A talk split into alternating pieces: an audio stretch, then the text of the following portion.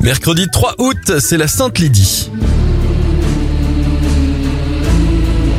Les événements, en 1492, Christophe Colomb découvre le continent américain.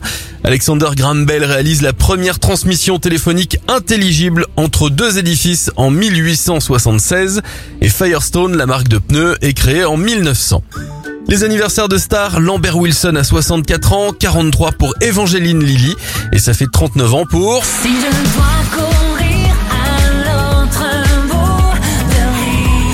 Christophe Willem, très bon mercredi à vous.